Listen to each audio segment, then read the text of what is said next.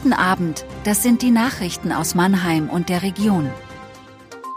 Verfahren gegen früheren GBG-Mitarbeiter, Abrissarbeiten nach Brand eines Gebäudes in Jungbusch, Staatsanwaltschaft ermittelt Todesursache nach Suizid eines JVA-Insassen. Die Staatsanwaltschaft hat ein Ermittlungsverfahren gegen einen früheren Mitarbeiter der Mannheimer Wohnungsbaugesellschaft GBG eingeleitet. Der Mitarbeiter soll gegen die Unternehmensrichtlinien verstoßen haben. Nach Informationen der Redaktion soll es unter anderem um den Verdacht auf Untreue und Betrug gehen, die Staatsanwaltschaft bestätigte das nicht. Aus ermittlungstaktischen Gründen könne Näheres zum Verfahren derzeit nicht mitgeteilt werden, hieß es dazu lediglich. Auch gegen einen Mitarbeiter der Ausländerbehörde ermittelt derzeit die Staatsanwaltschaft.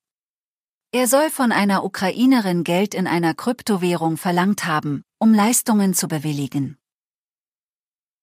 Nach dem Brand eines leerstehenden Gebäudes auf dem Areal der Kaufmannmühle im Jungbusch können immer noch nicht alle Bewohner der umliegenden Wohnungen zurück. Das Gebäude muss wegen Einsturzgefahr nach und nach abgerissen werden. Nach Informationen der Feuerwehr gibt es am Montag keine größeren Blutnester mehr. Das Gebäude war am Freitag in Brand geraten. Umliegende Gebäude mussten wegen umherfliegender Brandteile und der Einsturzgefahr des Brandhauses evakuiert werden. Die Rauchsäule war in ganz Mannheim zu sehen. Verletzt wurde niemand. Die Ermittlungen zur Brandursache laufen auf Hochtouren. Bisher gibt es aber noch keine konkreten Hinweise. Ein 66-Jähriger hat am Wochenende in der JVA Mannheim Suizid begangen. Die Staatsanwaltschaft ermittelt derzeit die Todesursache.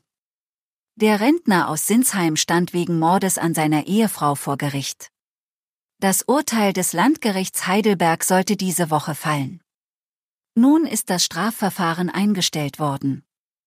Der Mann soll im Juni seine Frau tödlich am Kopf verletzt haben.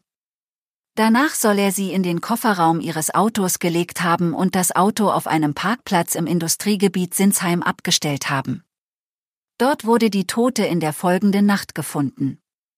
Als Motiv nahm die Staatsanwaltschaft Habgier an, der Mann sollte es auf die hinterbliebenen Rente seiner Frau abgesehen haben. Auch in Mannheim verfolgen Menschen die Nachrichten nach dem schweren Erdbeben in der Türkei und Syrien. Viele bangen um Angehörige, Freunde oder Bekannte. Bei der Erdbebenkatastrophe im türkisch-syrischen Grenzgebiet sind, stand Montagnachmittag, mindestens 2300 Menschen ums Leben gekommen. Rund 10.000 Menschen sind verletzt. Weil viele Menschen verschüttet sind, wird die Zahl der Todesopfer vermutlich noch steigen.